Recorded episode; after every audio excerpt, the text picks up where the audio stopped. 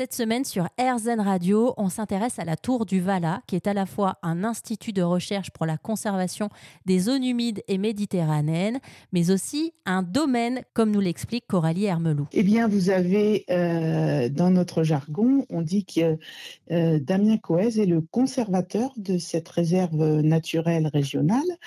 Euh, donc, si vous voulez, lorsqu'il y a réserve, il faut construire ce qu'on appelle un plan de gestion, c'est-à-dire se fixer des objectifs de maintien d'un certain nombre de, euh, d'éléments de, biodiversité et se dire sur un pas de temps de cinq ans, par exemple, quelles sont les activités qu'on va mener pour, euh, pour que ces objectifs soient, soient bien maintenus.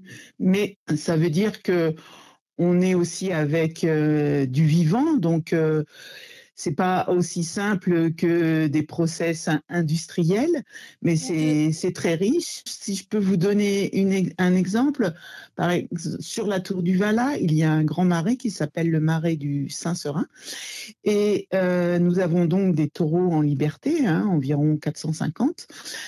Euh, et euh, donc ces taureaux ne sont jamais affouragés. On, on, va les laisser se nourrir euh, naturellement sur, sur le domaine, la réserve. Donc ils vont se, se déplacer au gré des, des choses qu'il y a à manger sur ce, sur ce domaine. Et ils vont, par exemple, dans ce marais, ils vont être intéressés par ce qu'on appelle, par une plante qui s'appelle la sirpe maritime. Et donc, ils vont grignoter et laisser juste le, les racines ou les tubercules. Ils vont manger presque tout ça. Et on s'est aperçu depuis les années 2000 euh, ou même un petit peu avant euh, que finalement, le, ce qu'ils laissaient, les, les tubercules, c'était très appétant pour les oies cendrées.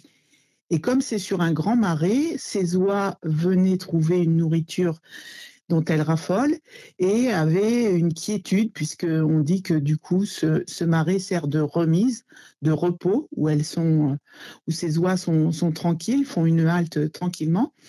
Donc euh, nos tondeuses euh, taureaux je fais exprès d'employer ce mot, euh, évidemment, une petite boutade.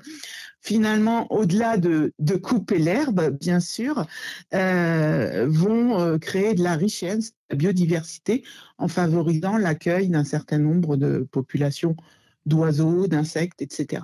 Alors il faut dire que c'est quand même assez euh, impressionnant. Hein. J'ai les chiffres qui parlent d'eux-mêmes.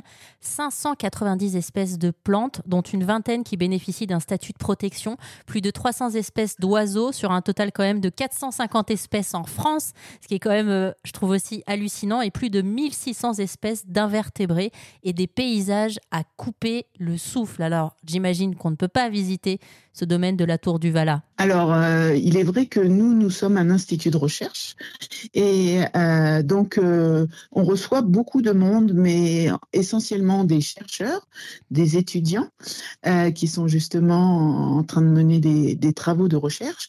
Mais nous ne voulons surtout pas vivre en, en vase clos ou sous cloche. Et donc, cinq à six fois par an, euh, on propose des activités euh, sur le terrain euh, pour le grand public. Merci beaucoup Coralie et cette semaine on continuera à découvrir ensemble la Tour du Vala qui est un institut de recherche pour la conservation des zones humides méditerranéennes.